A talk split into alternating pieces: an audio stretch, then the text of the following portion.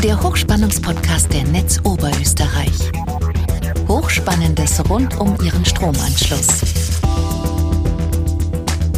Herzlich willkommen bei einer neuen Folge des Hochspannungspodcasts. Die Planung des Stromnetzes ist ein aufwendiger und komplexer Prozess. Wenn die ersten Baumaßnahmen sichtbar werden, ist ein großer Teil des Projektes bereits abgeschlossen und der Start liegt meistens Jahre zurück. Wie es zu der Entscheidung kommt, ein Umspannwerk oder eine Hochspannungsleitung neu zu bauen, welche Voraussetzungen dafür gegeben sein müssen und welche Schritte vom Plan bis zur Umsetzung notwendig sind, darüber spreche ich in dieser Ausgabe des Hochspannungspodcasts mit Wolfgang Angerer. Er ist Leiter des Hochspannungsteams in der Netz Oberösterreich und zuständig für Planung, Bau und Wartung aller Hochspannungsanlagen. Hallo Wolfgang, schön, dass du da bist und dass du dir Zeit für uns genommen hast. Danke, gerne, danke für die Einladung. Die erste Frage, wenn ein Stromversorgungsprojekt vorgestellt wird, lautet immer, warum? Deshalb auch meine erste Frage, warum? Ja, das ist schon eine sehr essentielle und gute Frage. Grundsätzlich ist es Aufgabe des Stromnetzbetreibers, äh, die Stromversorgung in ausreichender Menge und Qualität zur Verfügung zu stellen. Das ist auch gesetzlich so vorgeschrieben und gesetzlich geregelt. Das ist gut so. Die Wahrnehmung, die öffentliche Wahrnehmung, die Wahrnehmung der Netzkunden ist verständlicherweise grundsätzlich oft eine andere, weil das funktioniert ja. Das Problem, das wir äh, immer wieder haben, ist, dass es keinen gefühlten Bedarf gibt weil wir, und auch das ist gut so, in eine Vorleistung gehen müssen.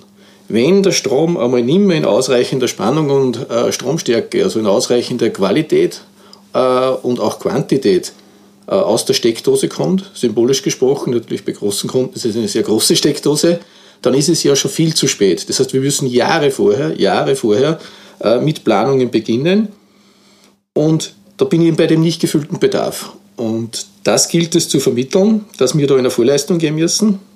Ja, um diese Aufgabe zu erfüllen, ist es erforderlich, dass wir natürlich das Stromnetz laufend überwachen. Es werden laufend äh, Verbrauchsanalysen äh, äh, angestellt. Es wird die wirtschaftliche Entwicklung beobachtet. Äh, gerade in jüngster Vergangenheit gibt es sehr umfassende äh, Bedarfsentwicklungen, die ja in letzter Zeit, Stichwort äh, Mission 2030, Energiewende etc., äh, nicht nur mehr in die Richtung des Kunden als Netzkunden und Verbrauchers gehen, sondern äh, auch in die Gegenrichtung, das heißt der, Kunde als Einspeiser, der Kunde als, Eigen, als, als Stromerzeuger, als dezentraler Erzeuger. Das heißt, es geht grundsätzlich ja in beide Richtungen. Es, es wird ja die Zeit kommen, wo äh, sich das mindestens zeitlich deckt. Also es wird sehr viele äh, Zeitfenster geben, wo der Abtransport der erzeugten Energie mindestens genauso eine Herausforderung darstellt äh, für das Stromnetz als wie die Versorgung. Als Beispiel kann man ein Betriebsbaugebiet, die Richtung eines Betriebsbaugebietes äh, anführen. Äh, so ein Betriebsbaugebiet wird auch nicht von heute auf morgen errichtet. Das hat auch gewisse Vorlaufzeiten. Das fängt natürlich bei grundsätzlichen Überlegungen an, über Flächenwidmungspläne, die angepasst werden müssen. Und da kommen natürlich wir immer ins Spiel. Äh, um bei dem äh, Beispiel Betriebsbaugebiet zu bleiben, das kann natürlich jetzt, was das Stromnetz anbelangt, äh, sehr unterschiedliche Auslöser oder sehr unterschiedliche Anforderungen haben. Nicht jeder Betrieb braucht sozusagen gleich viel Strom, hat sozusagen die gleichen Anforderungen und das hat gar nichts mit der Größe zu tun. Also es wird große Betriebsbaugebiete geben mit sehr geringen Anforderungen, wenn man an Lagerhallen etc. denkt. Es wird aber vielleicht auch kleine Betriebsbaugebiete geben, die sehr sensible Anforderungen haben, vielleicht auch sehr sensible Anforderungen hinsichtlich der Versorgungsqualität, das wir ja immer mehr merken. Äh, jeder kleine Spannungseinbruch ist natürlich für, jedes, für jede Computersteuerung, für, jedes, für jeden PC ein Problem. Und das heißt, äh, um bei dem Beispiel Betriebsbaugebiet zu bleiben, dann gibt es eine gewisse Vorlaufzeit, es wird sozusagen ein Betriebsbaugebiet entwickelt. Äh, das geht aber meistens im Kontext mit vielen anderen Dingen. Das hat sehr viel mit Raumordnung zu tun. Betriebsbaugebiet alleine in der, in der Pampa sozusagen entsteht ja auch nicht von, äh, von heute auf morgen.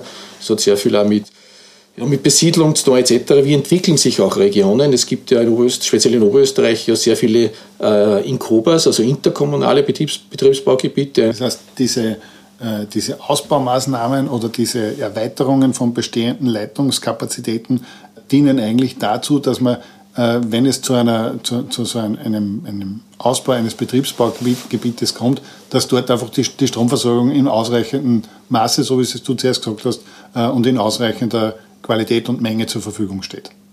So ist es. Von, von welchen Kosten reden wir da, wann wir äh, sagen, okay, es, es ist ein Betriebsbaugebiet zu erschließen oder, oder zu versorgen? Ja, ich würde das ein bisschen größer, also ein bisschen weiter greifen als wir äh, nur Betriebsbaugebiet, weil äh, Betriebsbaugebiet ist ja wahrscheinlich in den meisten Fällen eine grundsätzliche Entwicklung einer Region. Das heißt, das Betriebsbaugebiet ist ja vielleicht als Synonym äh, gedacht in dem Zusammenhang. Es gibt ja dann zusätzliche Ansiedelungen etc. Regionen entwickeln sie. Und wenn wir sozusagen so ein bisschen Kostenindikatoren oder von Größenordnungen reden, wenn wir im Hochspannungsnetz bleiben, also im 110 kV-Netz, die durchschnittlichen Projekte, die wir da betreiben und verfolgen, da bewegen wir uns in einer Größenordnung äh, 20 bis 30 Millionen Euro, so als, als grober Richtwert. Das ist meistens also ein Leitungsstück in einer Größenordnung wieder von 20 Kilometer plus am Umspannwerk, das wir dann entweder mittendrin oder am Ende dieser Leitungsverbindung errichten. Untergeordnet, also dann das sogenannte Mittelspannungsnetz, also in der Regel bei uns diese 30 kV-Leitungen, die dann von diesen Umspannwerken weggängen. Da reden wir bei Projekten ähm, ja, durchschnittlich, das ist schwer zu sagen, weil da gibt es kürzere und längere Stücke, inklusive vielleicht einer neuen Trafostation oder auch nicht. Äh, da reden wir von einigen hunderttausend Euro, jetzt äh, größenordnungsmäßig. Wenn wir nur, unter Anführungszeichen, nur ein neues Umspannwerk, also 110 auf 30 kV irgendwo errichten, dann kommt es auf die Ausführung und auf die Notwendigkeiten dieses Umspannwerkes an. Also sozusagen, wie, wie groß muss ich das Umspannwerk auf, ausbauen, wie viele Abzweige, wir sprechen da von Abzweigen, sowohl äh, auf der Hoch- als auch auf der Mittelspannung letztendlich. Äh, da bewegen wir uns in einer Größenordnung von, ich sage mal, 2, 3 Millionen bis ja durchaus auch 10 Millionen Euro im 110 kV-Netz. Im übergelagerten Netz, also wenn wir jetzt sozusagen wir selber Anbindungen ans Übertragungsnetz bauen oder brauchen, gemeinsam mit der Austrian Power Grid, da sind wir sofort in einer Dimension von 30, 40, 50 Millionen. Also wenn man sich vorstellt, 220 auf 110 oder vielleicht sogar mit 380 auf 110, da ist der Kostenfaktor dann schon noch deutlich höher. Das heißt, immer wenn es zu, einem, zu einem Ausbau des Stromnetzes kommt, ist, ist schon sind schon sehr intensive Vorberechnungen, Vorerhebungen und, und, Vorarbeiten letztlich äh, erforderlich, dass man überhaupt einmal äh, zu, zu, dem Punkt kommt, ist, ist, ein, ist ein Ausbau notwendig oder ist er nicht notwendig und warum sie oder worüber sich sehr viele, äh, ich sage mal, Grundstücksbesitzer oder, oder, oder sich sehr viele Menschen in der Bevölkerung dann beschweren, ist, dass auf einmal der Netzbetreiber kommt und sagt, äh, das ist das Projekt, so schaut es aus und so und so lang ist es und dort und dort läuft es und fühlen sich vor vollendete Tatsachen gestellt. Ist es so oder täuscht dieser Eindruck? Natürlich, wenn wir dann mit so einem Projekt an die Öffentlichkeit gingen, dann ist schon sehr viel Hirnschmalz, da steckt so sehr viel Hirnschmalz drinnen. Und da hat es schon sehr viele Überlegungen zu diesem Projekt gegeben. Ich habe ein gewisses Verständnis natürlich für diese Wahrnehmung, für diese externe Wahrnehmung, das ist klar, aber das ist wahrscheinlich bei vielen solchen Infrastrukturprojekten so das liegt in der Natur der Sache. Du kannst ja nicht anfangen zum Planen, äh, äh, wenn man sich das vorstellt, also ein Projektgebiet, vielleicht eine Ellipse mit einer Länge von 20, 30 Kilometer und einer Breite, sagen wir 4, 5, 6 Kilometer, wenn man sich das als, als Versorgungsgebiet oder als Projektgebiet vorstellt, kannst du nicht hergehen und auf Basis der einzelnen Parzellen anfangen. Das ist ja der völlig verkehrte Weg. Du musst das sozusagen top-down überlegen auch bei diesen grundsätzlichen Überlegungen, wo könnten denn grundsätzlich Leitungstrassen kommen, äh, da sind wir ja auf einer Ebene, die nur weit nicht auf der Ebene von Parzellen oder Grundeigentümern passiert. Das ist ja oft eine gute Frage. Äh, solche Trassenplanungen, Korridorüberlegungen passieren ohne Rang und Namen. Also da geht es rein darum, dass man sich einmal aus der Vogelperspektive sozusagen, und das passt vielleicht ganz gut, diese, diese Metapher mit Luftbildaufnahmen etc., und natürlich äh, hinterlegt mit verschiedensten geografischen Informationsdaten, die wir haben. Heutzutage gibt es ja sehr viele auch schon in sehr guter Qualität vorliegend. Äh, Stichwort Naturschutzgebiete, Vogelschutzgebiete, äh, der Wald ist ein Klassiker oder was, was für Nutzungen habe ich wo, äh, dass man auf dieser Ebene mal schaut, wo habe ich denn äh, sogenannte Raumwiderstände. Das heißt, welchen Gebieten muss ich mal grundsätzlich ausweichen, und welche Gebiete sind eher geeignet. Das ist natürlich nicht 0 und 1, das ist nicht binär. Äh, es ist natürlich ein sehr komplexer Prozess, aber so versucht man, Korridore zu verdichten. Aber das haben wir weit nicht auf der Ebene der Grundeigentümer. Und das ist wahrscheinlich das Schwierige, und da bin ich völlig bei dir, dass wenn der Grundeigentümer erstmalig mit solchen äh, Projektideen konfrontiert wird, sind wir in der Planung, das ist, liegt aber in der Natur der Sache, sind wir in der Planung schon sehr weit fortgeschritten. Ja, und der Grundeigentümer fühlt sich dann oft zu spät eingebunden, äh, ja, der Vorwurf, wir fahren drüber, äh, man kann eh nicht mitreden etc. Und das ist, das ist ein bisschen, die, ein bisschen eine Quadratur des Kreises. Das ist, das ist, das ist schwer, aber da, da ersuche ich halt auch immer um Verständnis, dass es nicht anders geht. Weil was wäre denn, wär denn der andere Weg? Der andere Weg wäre, ist, dass wir zu einem Grundeigentümer gehen und ihm sagen, wir wollen was machen, aber wir wissen nicht wann, wo und wie. Du hast jetzt gerade gesagt, weil in, diese Projektentwicklung ist sehr viel Hirnschmalz schon geflossen, wann diese äh, Pläne zum ersten Mal bekannt werden. Wie schaut das so ein, im, Normalfall so, so ein Prozess aus? Wie wird die Öffentlichkeit da informiert? Ja, wir versuchen das sehr strukturiert zu machen. Äh, generell ist der Zugang schon der, dass es, wenn es einmal konkrete Entwürfe, Überlegungen gibt, dass man am besten war natürlich, du, du, informierst dann jeden zeitgleich. Das ist auch wieder unmöglich. Jetzt versuchen wir das sehr strukturiert anzugehen. Äh, natürlich sind die ersten Ansprechpartner in einer Projektregion einmal die Standortgemeinden, äh, dort natürlich Bürgermeister etc. Es gibt jede Menge Interessensvertreter, mit denen wir auch Kontakt aufnehmen bis hin natürlich dann zu den, zu den Grundeigentümern. Also da gibt es verschiedene Möglichkeiten oder verschiedene Formen der Information, ob das jetzt ein Folder sind, ob das jetzt auch Informationsveranstaltungen sind, die wir ja in der Regel durchführen, bis hin zu äh, Schreiben an Grundeigentümer. Wir bemühen uns ja in letzter Zeit auch, äh, die sozialen Medien immer mehr zu nutzen. Äh, ich darf an dieser Stelle Werbung machen, auch für unseren Hochspannungsblog, den du ja bestens betreust. Danke an dieser Stelle.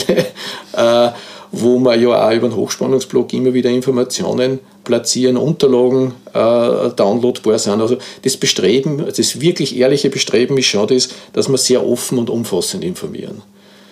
Wir haben nichts zu verstecken, ganz im Gegenteil, umso transparenter und umso so, äh, breiter Informationen gestreut sind, umso lieber ist es uns. Äh, es ist natürlich trotzdem schwierig. Manchmal fühlt sich jemand äh, falsch verstanden oder auch nicht informiert wir, wir versuchen das sozusagen schon immer als Bringschuld unsererseits äh, zu sehen. Manchmal ist es vielleicht auch ein bisschen eine Hohlschuld. Also wir erleben schon immer wieder, dass wir, dass wir viele Informationen anbieten, die halt dann nicht angenommen werden. Bei all dieser offenen und offensiven Kommunikation ist es aber dann doch so, dass wir immer wieder sehen, dass die, die, die Bereitschaft zur Zusammenarbeit äh, oder zur, zur Akzeptanz oder zum Konsens in so einem Projektgebiet nicht immer in dem gewünschten Ausmaß vorhanden ist. Warum ist das so? Also die Einschätzung teile ich, die ist richtig. Ja, ich glaube, es gibt aber keine allgemeine Antwort dazu. Ad hoc würde mir einfallen, dass das grundsätzlich, grundsätzlich glaube ich, ein bisschen eine Entwicklung der Zeit ist. Also das hat mit gesellschaftlichen Entwicklungen zu tun. Äh, da nehme ich mich selber als Person auch gar nicht aus, äh, dass man viele Dinge einfach viel kritischer hinterfragt. Es bietet natürlich das Internet auch breiteste Möglichkeit, sich zu informieren. Manchmal leider auch etwas, also sind die Wahrheiten vielleicht etwa Halbwahrheiten oder es ist, wie bei vielen Themen findet man halt auch Dinge, die nicht so ganz richtig sind. Ich habe schon erlebt, dass da mancher wirklich auf, auf völlig falsch informiert worden ist. Äh, manchmal werden da auch Droh- und Horrorszenarien transportiert und die Leute zum Teil verunsichert sind. Also da, da sehe ich sehe es auch uns, als unsere Aufgabe, dass wir die Leute dann umfassend informieren und vielleicht auch Sorgen und Ängste nehmen. Äh, ich sehe es als, als unsere Aufgabe, dass wir grundsätzlich für die Fragen zur Verfügung, nämlich wirklich immer und permanent zur Verfügung stehen. Ich glaube, dass das ein generelles Problem ist äh, von Infrastrukturmaßnahmen, vielleicht sogar nicht nur Infrastruktur, sondern darüber hinausgehend. Denken wir an, eben an Betriebsbaugebiete, über die wir schon geredet haben. Denken wir vielleicht bis hin zu, ich habe das selber mal erlebt in meiner Heimatgemeinde, bis zu einem Kinderspielplatz. Ja, der, der Fachbegriff ist sozusagen not in my backyard. Ja, und Wobei ich schon dazu sagen muss, grundsätzlich, grundsätzlich gibt es ein sehr großes Verständnis für die Notwendigkeit einer guten und sicheren Stromversorgung. Die Diskussion, die, die wir natürlich und Anführungszeichen natürlich immer wieder führen, das ist ja die Art der Technik. Bauen wir eine Freileitung, bauen wir ein Kabel, warum müssen wir Freileitungen bauen? Das versuchen wir immer wieder auszuführen, auch äh, von vielen Experten unterstützt, warum es solche Lösungen geben muss. Wir streben, wir streben immer, immer den Dialog an. Äh, wir versuchen also, wir, ich, also ich nehme für uns in Anspruch, dass wir uns der Diskussion immer stellen, dass wir die Diskussion nicht ausweichen.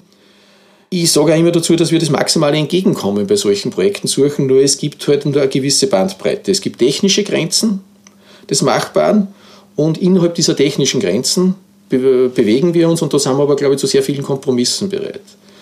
Es gibt ja nicht nur technische Grenzen, es gibt ja auch dann rechtliche Grenzen, die in, in dem Zusammenhang, Zusammenhang noch schlagend werden. Richtig, das ist ein gutes Stichwort. Äh, wir haben heute schon kurz über das gesprochen. Wir brauchen ja letztendlich ein bewilligungsfähiges Projekt. Richtig. Auch da gibt es natürlich oft unterschiedliche Wahrnehmungen. Warum, warum können die was machen, was ich nicht kann? Wir hören das oft, wenn es zum Beispiel darum geht, dass wir irgendein Waldstück in Anspruch nehmen müssen. Das, das mag in der subjektiven Wahrnehmung so sein, ist aber grundsätzlich nicht so, weil erstens einmal unterliegen wir ja gleichen Gesetzen äh, und natürlich gibt es immer wieder auch das vielleicht für manchen nicht so nette Wort der Interessensabwägung und das öffentliche Interesse einer sicheren Stromversorgung ist einfach ein sehr gutes und wichtiges öffentliches Interesse und das kann man wahrscheinlich in manchen Fällen nicht mit dem privaten Interesse vergleichen oder gleichsetzen. Aber natürlich müssen wir auf äh, sämtliche, das ist ja klar und das ist auch gut so, auf sämtliche rechtliche Rahmenbedingungen Rücksicht nehmen. Und ja, das, da, da gibt es natürlich auch manchmal Interessenskonflikte, die gerade äh, eine Laie nicht versteht. Warum, das ist aber jetzt da vielleicht ein bisschen überzeichnet, warum muss ich auf einen Vogel Rücksicht nehmen, äh, ist leicht der Mehrwert als wie die, äh, wie die Anrainer oder wie die Leute stimmt nicht so. Also das ist auch nicht so und ich, ich glaube, dass es da immer sehr gute Abwägungen gibt. Äh, aber auf den Punkt gebracht, ja, es muss ein bewilligungsfähiges Projekt bleiben und äh, werden. Und das, das, das, das bewegt sich innerhalb der ganzen rechtlichen Rahmenbedingungen. Und, und natürlich, eins darf ich nur erwähnen, äh, bewegen wir uns natürlich in dem Spannungsfeld, dass es letztendlich natürlich auch kaufmännisch vertretbar sein muss. Also ja, ein Projekt hat mehrere Ziele, ein Projekt ist klar definiert mit sozusagen einem Projektumfang, ein Projekt ist klar definiert eigentlich mit einer Projektdauer äh, und letztendlich natürlich auch mit Kosten. Um unseren Hörern jetzt einen, einen Überblick über die, diese verschiedenen einzelnen Projektphasen zu geben, die wir jetzt schon, äh, ich sage mal, in, in äh, sehr oberflächlich gestreift haben, wir sprechen in Wirklichkeit von einer Planungsphase, wir sprechen von einer, einer Genehmigungsphase in einem oder in mehreren Verfahren und wir sprechen von einer Umsetzungsphase und letztlich dem Betrieb. Wann und wie wird jetzt äh, im Detail gefragt, begonnen zu planen? Ja, wie bereits erwähnt, gibt es einmal grundsätzlich einen Vorlauf, einen, ich nenne es wieder einen, einen, internen Vorlauf, wo man sich eben verschiedene, äh, verschiedenste Möglichkeiten anschaut. Das würde alles zur Planungsphase äh, ergeben. Die Notwendigkeit ist einmal festgestellt und wir vergleichen unterschiedliche äh, Varianten, äh, Abwägungen. Ähm, man muss sich dann eben vorstellen, wir bewegen uns dann in einem Projektgebiet, das kann man sich bildlich als Ellipse vorstellen. Und in dieser Ellipse, ich habe es zuerst schon erwähnt, geht es einmal darum, in groben Raumwiderstände zu definieren. Und eben nicht auf der Grund, das haben wir noch lange nicht auf der Grundeigentümerebene. Sozusagen, das ist so ein bisschen diese, diese Planungsphase, wo wir uns dann natürlich auch immer mehr ins Detail äh, äh, handeln, wo es dann auch um konkretere Trassenführungen geht, wo wir, wie wir zuerst schon gesprochen haben, es dann auch um, äh, um Information, um Kontakte, um Rückmeldungen der Gemeinden, äh, Grundeigentümer, aber natürlich der ganzen Stakeholder, auch Interessensvertretungen etc. geht.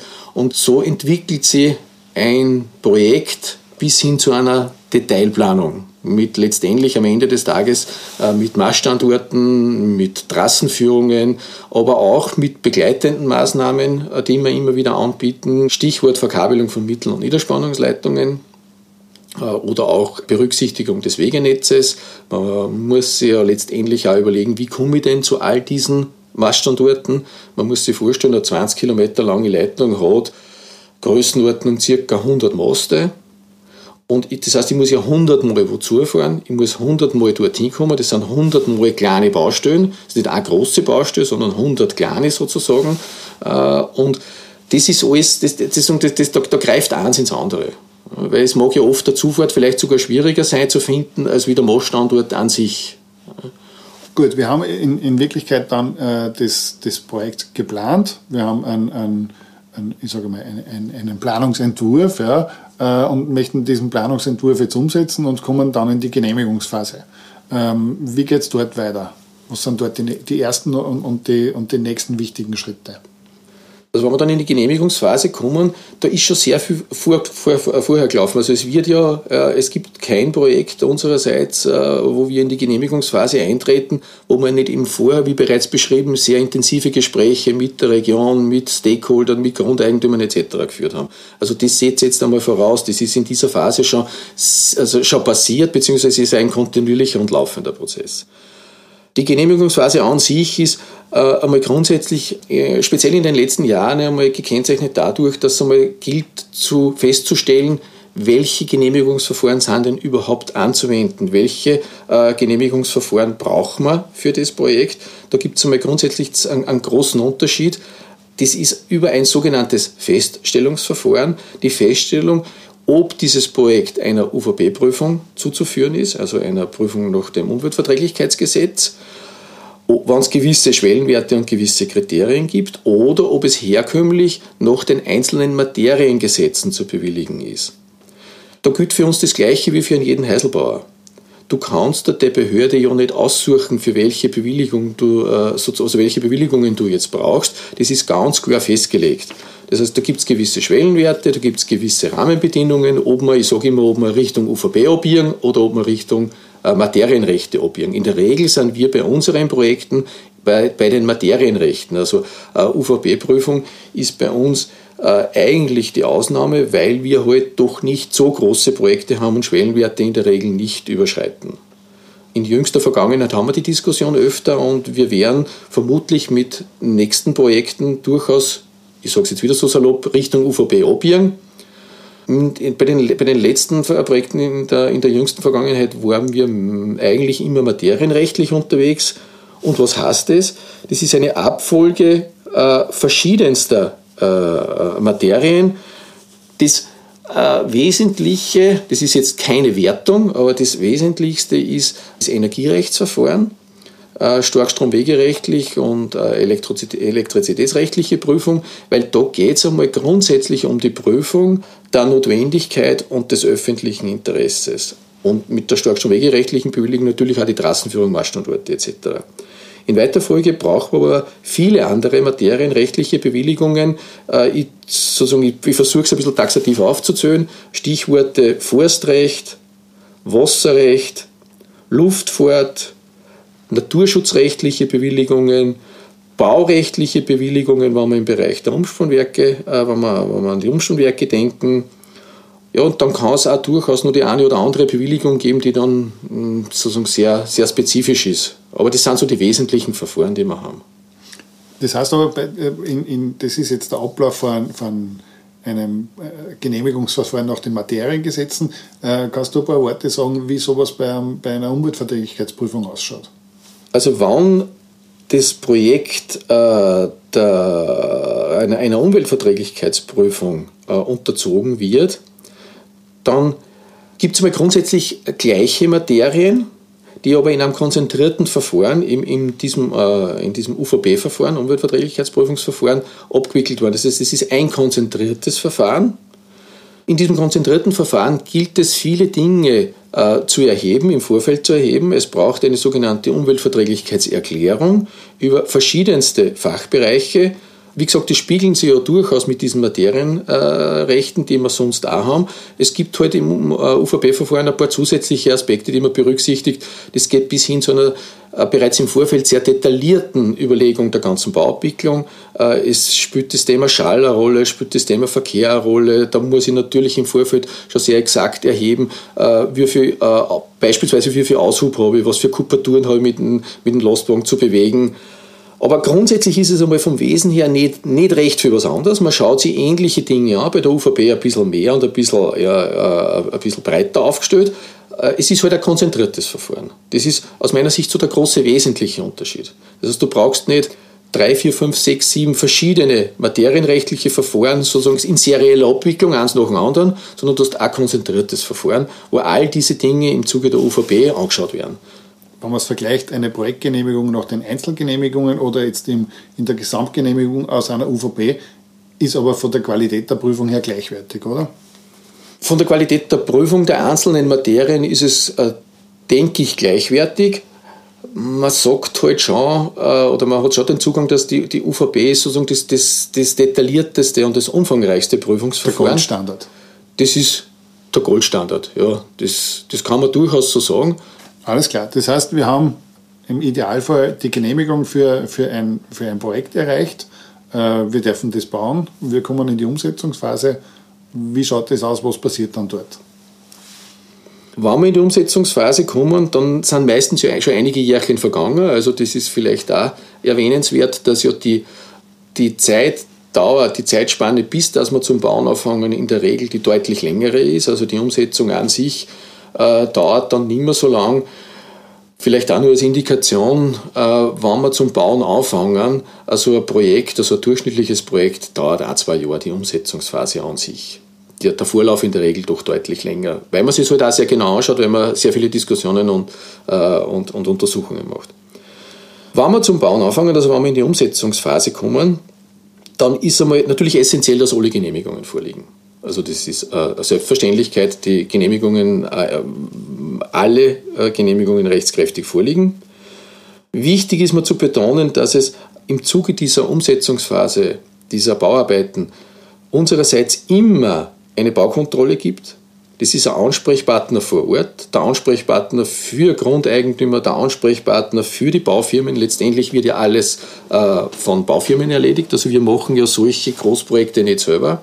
Solche Großprojekte wären, und das ist auch ein vorgelagerter Prozess, das ist der ganze Prozess der, der Ausschreibung und Beschaffung.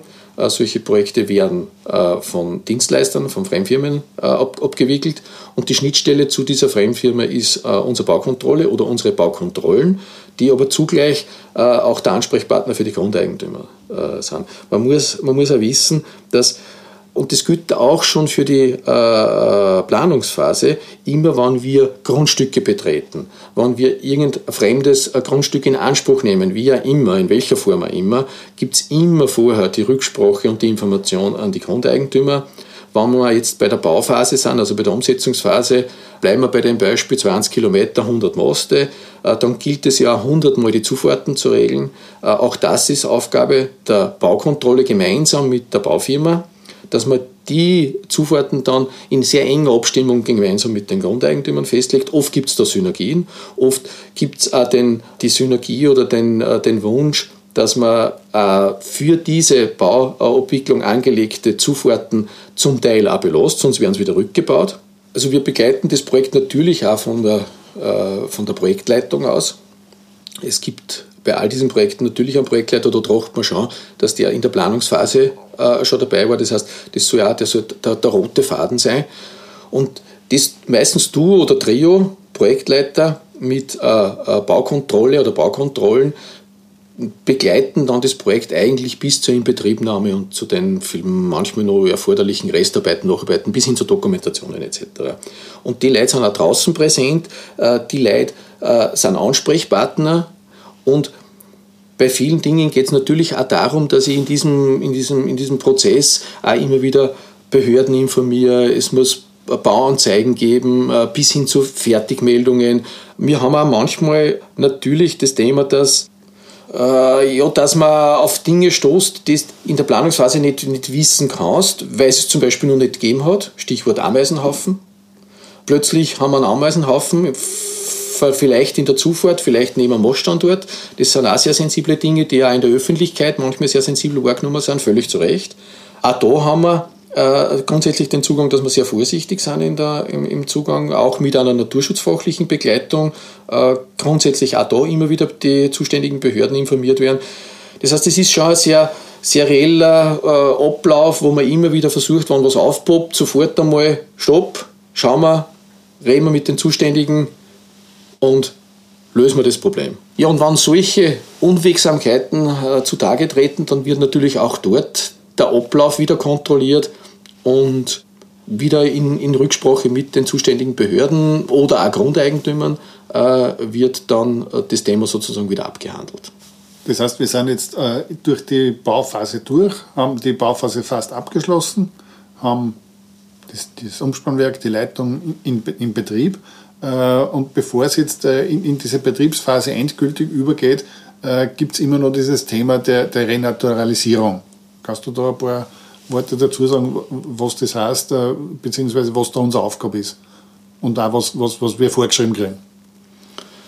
Ja, also in den, in den meistens halt äh, einschlägigen materienrechtlichen Bescheiden und Auflagen. Also ein Bescheid ist ja grundsätzlich oder eine Bewilligung ist ja grundsätzlich so aufgebaut, du kannst die Bewilligung kriegen, sie kann da versorgt werden und der Regelfall ist ja, dass du die Bewilligung kriegst mit Auflagen. Und diese Auflagen sind natürlich auch dann abzuarbeiten und ein, ein Aspekt davon sind eben so Renaturierungen. Äh, da fällt mal Stichwort ein, vielleicht der Wiederaufforstung, wenn es nicht durch einen natürlichen Anflug eh passiert. Äh, da haben wir sehr strenge Auflagen, Vorgaben. Das Gleiche ist, wie wir zuerst schon angesprochen haben, auch das Thema Wege, Wegebau, Rückbau aber das Thema geht aus meiner Sicht weit über die sozusagen Mindestanforderungen, die wir behördlich vorgeschrieben haben, hinaus, weil man in dem Fall ja schon immer wieder tracht, in sehr enger Abstimmung mit den Grundeigentümern eben diese vielleicht auf Win-Win-Situation zu nutzen, dass auch der Grundeigentümer was davon hat, wenn wir wo einen Weg bauen, dass man den vielleicht auch nachher nutzen kann mag sein, dass man den Weg sogar dann auch einer Bewilligung zuführen muss.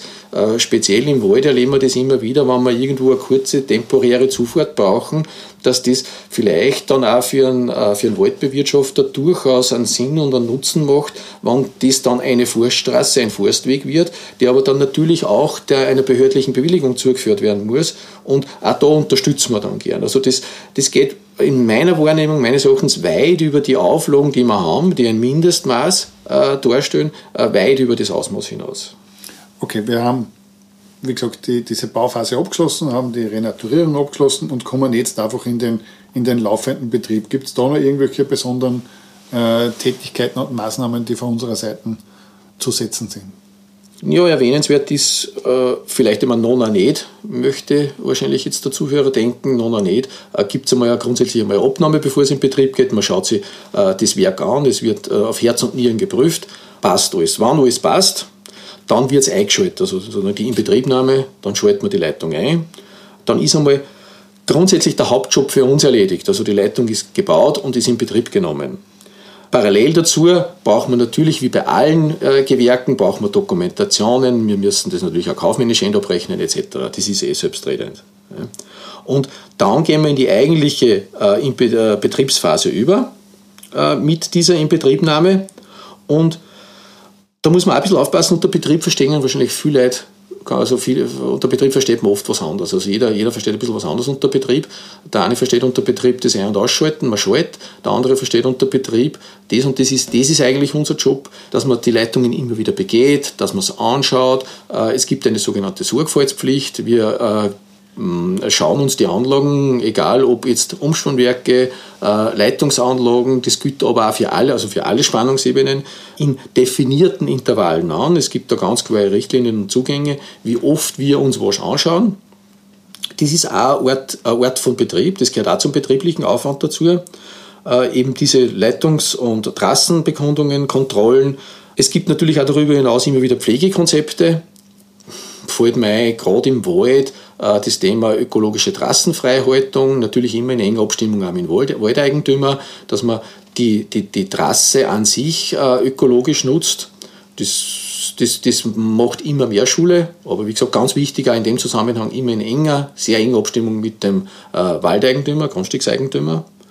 Und letztendlich geht es natürlich um den sicheren Betrieb der Leitungsanlage. Die Leitung soll ja lang und sicher im Betrieb bleiben. Sehr gut. Wolfgang, danke, dass du uns so einen umfassenden Einblick in die Projektentwicklung und dann äh, in die Projektumsetzung und in den Betrieb gegeben hast. Wir haben einen ersten groben Überblick. Es wird in Zukunft sicher noch ein paar Folgen geben, äh, wo wir uns mit Einzelaspekten nochmal im Detail befassen werden. Ich denke jetzt einmal, das Thema Umweltverträglichkeitsprüfung wird, wird, so, wird so eines sein, wo wir äh, nur mal im Detail sprechen werden. Für heute auf jeden Fall mal danke und wir hören uns hoffentlich bald wieder. Danke von meiner Seite. Der Hochspannungspodcast ist der regelmäßige Podcast der Netz Oberösterreich zu interessanten Themen rund um das Hochspannungsnetz. Alle Folgen zum Nachhören finden Sie auf hochspannungspodcast.at. Nachlesen können Sie die Informationen aus diesem Podcast und noch viel mehr unter hochspannungsblog.at slash podcast. Verpassen Sie keine neue Folge. Folgen Sie uns und abonnieren Sie diesen Podcast. Sie finden uns bei Apple Podcasts, Spotify oder Google Podcasts und natürlich in der Podcast-App Ihrer Wahl. Hat Ihnen diese Folge gefallen? Haben Sie was dazugelernt? Lassen Sie es uns wissen und hinterlassen Sie uns eine Bewertung. Haben Sie Fragen? Wollen Sie Informationen zu bestimmten Themen? Nutzen Sie dazu das Online-Formular auf fragen.hochspannungspodcast.at. Danke fürs Zuhören. Bis zum nächsten Mal und bleiben Sie gesund.